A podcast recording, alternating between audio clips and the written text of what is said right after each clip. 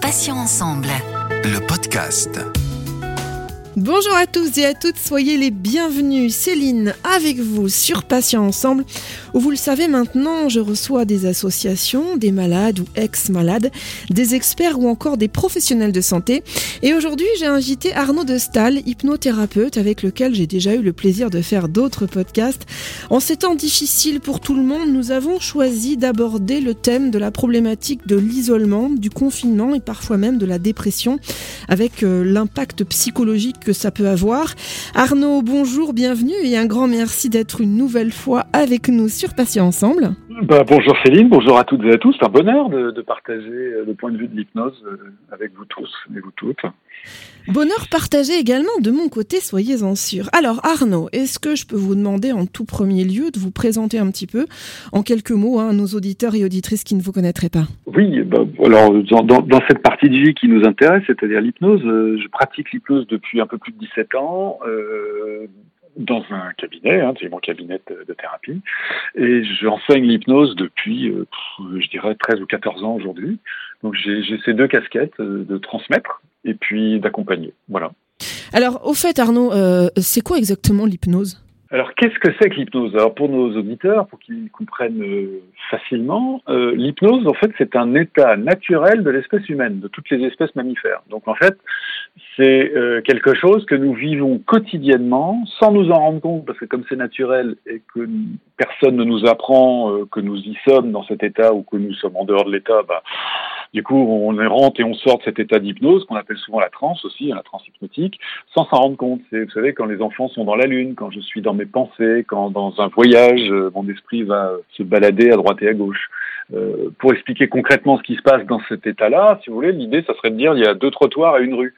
Euh, il y a un trottoir dans lequel on est, sur lequel nous sommes en ce moment, c'est l'éveil. L'autre côté, l'autre trottoir, c'est le sommeil. Et l'hypnose, c'est l'état intermédiaire qui se caractérise en fait par euh, quelque chose d'assez surprenant. C'est un état qui permet euh, d'accéder, euh, on pourrait dire, à nos fichiers et à nos programmes. donc c'est en ça que c'est un état qui est absolument extraordinaire. Ça, permet à, à quelqu'un qui utilise cet état, hein, donc guidé par un thérapeute ou par lui-même en auto-hypnose, euh, d'accéder à ce qui, euh, en fait, au niveau au plan de son esprit, hein, parce que l'hypnose c'est d'accéder à l'esprit, euh, c'est ce qui permet d'accéder à quelque chose qui pose question, qui a besoin d'être modifié, d'être transformé, euh, etc. Donc c'est vraiment quelque chose de très puissant, de très naturel. Ça, ça, ça, peut surprendre un peu nos, nos auditeurs. On y passe jusqu'à une heure et quart, une heure et demie par jour. Donc c'est quelque chose de très euh, commun, l'hypnose. Alors euh, Arnaud, en hypnose justement, comment définit-on le sentiment de dépression et puis surtout comment on peut le dissocier de la simple, entre guillemets, déprime? Alors, pour positionner le point de vue de l'hypnose, il faut que déjà je, je me positionne à quelle partie de notre cerveau symboliquement on s'adresse. J'ai bien dit symboliquement. Euh, l'hypnose, c'est l'art de s'adresser à l'inconscient. L'inconscient, c'est en face de lui, il a le conscient. Euh, et, et l'inconscient, c'est le patron.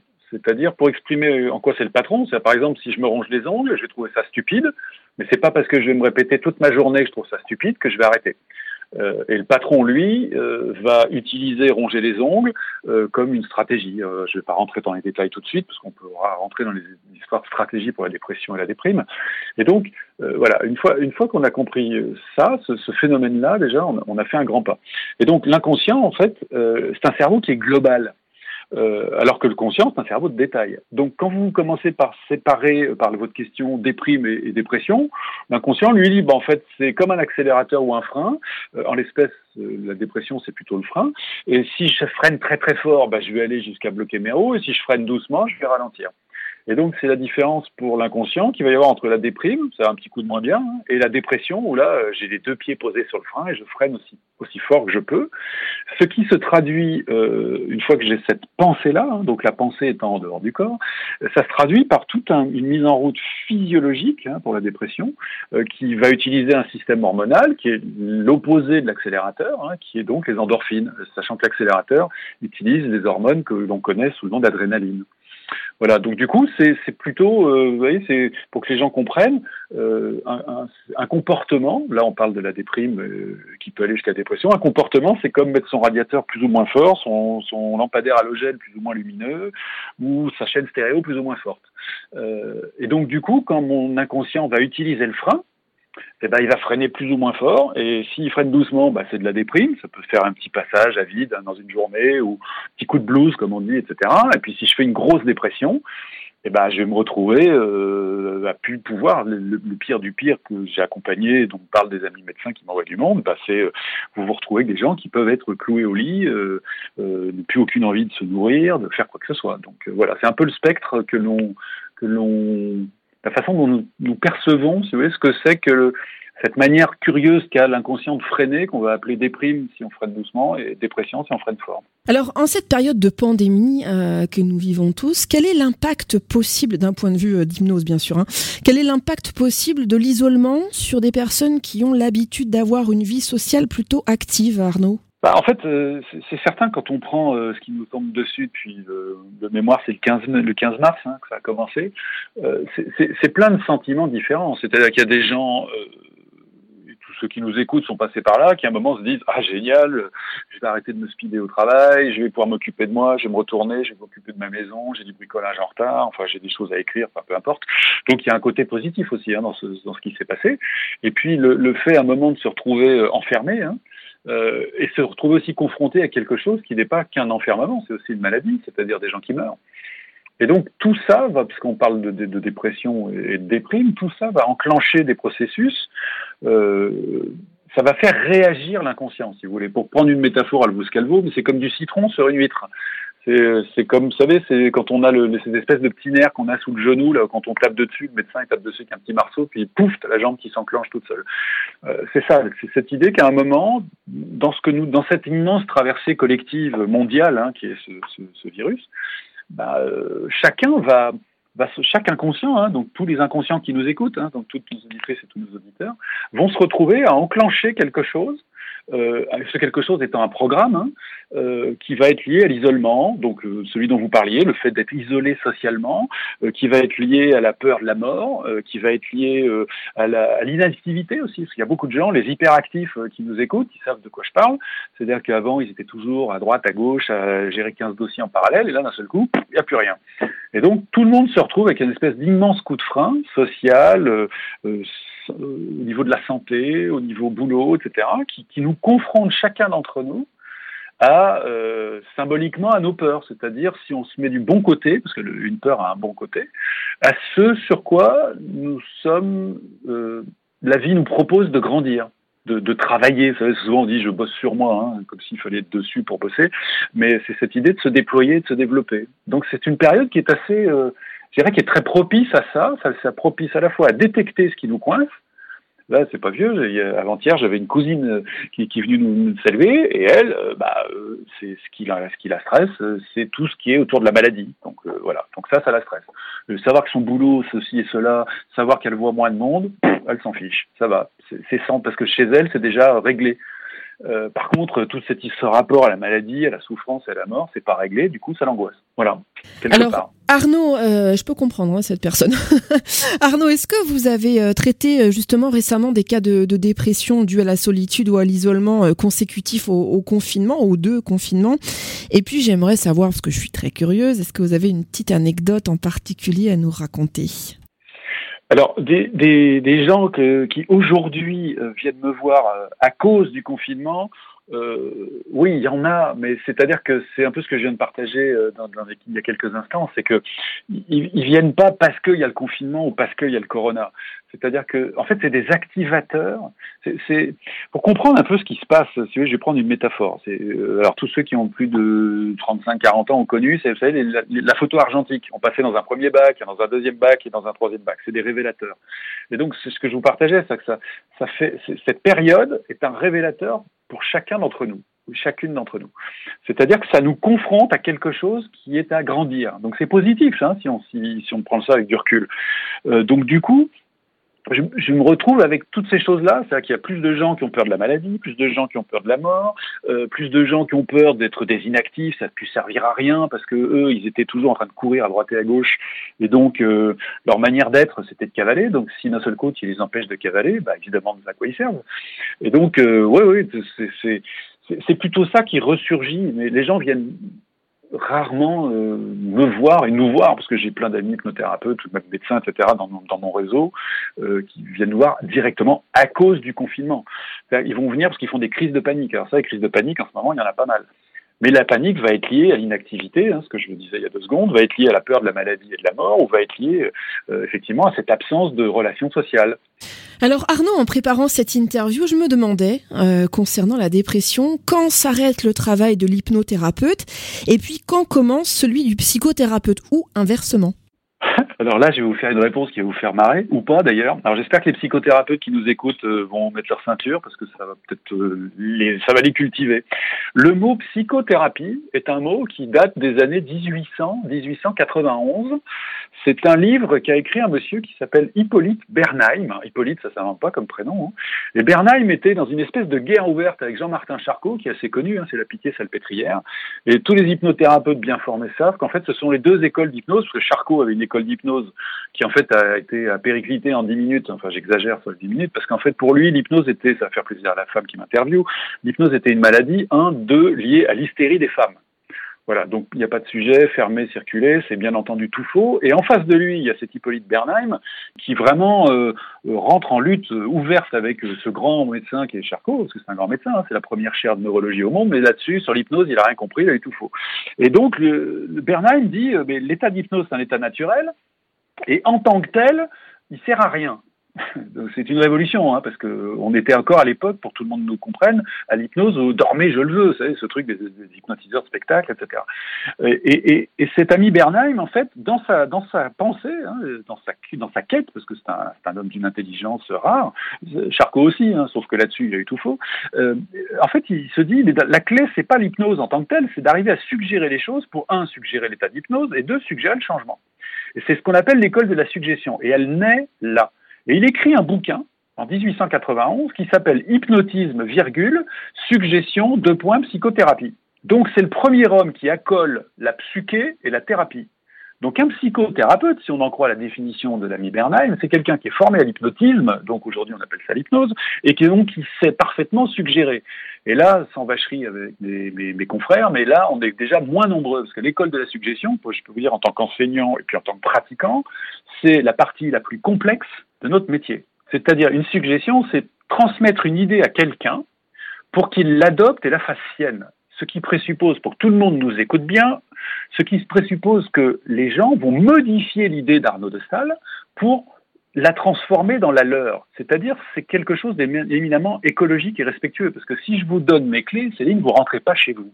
Et c'est ça qui est très intéressant dans le truc. C'est-à-dire que on se retrouve, euh, nous, psychothérapeutes, donc, bah, faisons de l'hypnose parce que c'est dans le titre, hein, c'est dans, dans le mot initial, eh ben, à suggérer pour que les gens euh, transforment euh, ce que, je, ce que je raconte, mes propos, mes suggestions, pour que dans leur monde intérieur, c'est un peu comme si les gens sont des petits serruriers, vous voyez, ils prennent la lime, ils la modifient pour que leur serrure à eux, eh ben, ils trouvent leur clé à eux. Et donc, c'est pour ça que je, dis toujours, et quand on enseigne l'hypnose, ça surprend nos, jeunes thérapeutes, c'est-à-dire le thérapeute, euh, ne, donne jamais son avis, ne donne jamais ses clés. Il suggère quelque chose pour que l'autre modifie la suggestion, pour que ça lui convienne à lui. Et c'est ça la clé. Et du coup, bah, les psychothérapeutes que nous sommes euh, bah, fonctionnent comme ça, euh, et c'est notre quotidien. Et, la vraie clé, c'est l'école de la suggestion, qui derrière d'ailleurs est intéressante, parce que vous connaissez tous et toutes Émile Coué, dont tout le monde s'est un peu moqué par la suite. Mais enfin, bon, il faut savoir juste un truc, c'est que dans les années, euh, je ne sais plus si c'est dans les années 30, début ou fin des années 30,